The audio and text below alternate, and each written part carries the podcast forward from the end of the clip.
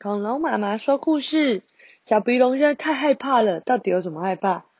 啊，我知道你为什么害怕，因为你一直以为会有一个倒吊的人出现，对不对？但是其实你刚刚翻错页了，所以我们讲的根本不就是根本不是倒吊少女的诅咒，我们讲的是池面上浮现的文字，你根本翻错页了啊，所以你根本不会看到倒吊的人。然后所以不要紧张啦。然后我们来看一下解谜篇。嗯，好，这解谜篇好像很短诶。谁动手脚的人？该不会是买橘子的熏？不对，我猜是零。橘子可以直接吃掉，但是买砂糖没有意义吧？拿来当伴手礼也很奇怪啊。见到健太和美希两个人各说各话，真实说两个都不是。橘子汁和糖水可以用火烤显影的隐形字，但无法用于水中显影的隐形字。所以动手脚的是买了香皂的优子。用消去法来看，只可能是这样。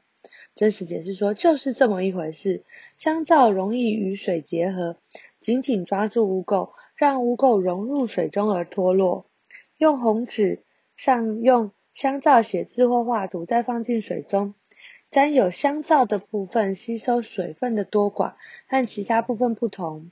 哦，纸张颜色产生浓淡的对比，就会浮现预先写好的文字或图画哦。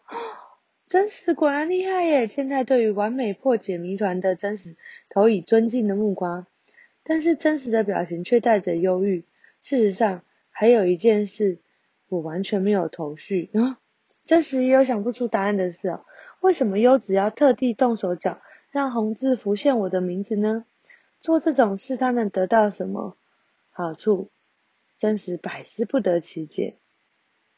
美希没好气的说：“真实，你虽然很懂科学，却一点不懂女人心啊！”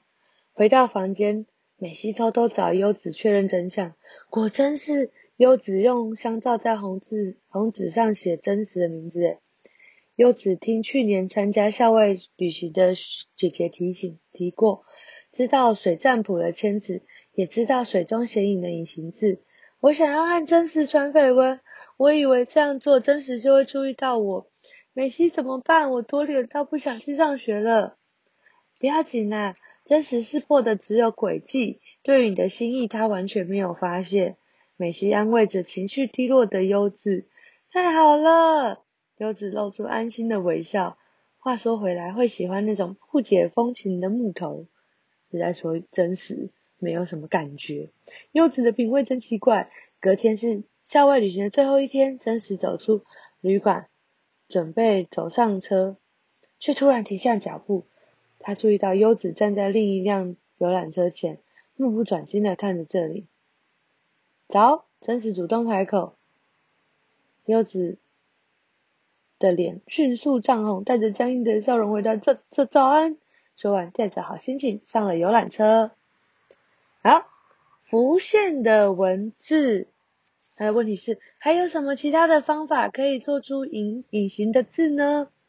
他说：“你可以用漱口水和片栗粉来挑战水中显影的隐形字哦。片栗粉是马铃薯淀粉。”这个方法是利用片栗粉的蛋白与漱漱口水的碘结合，就会变成蓝紫色的特性哦。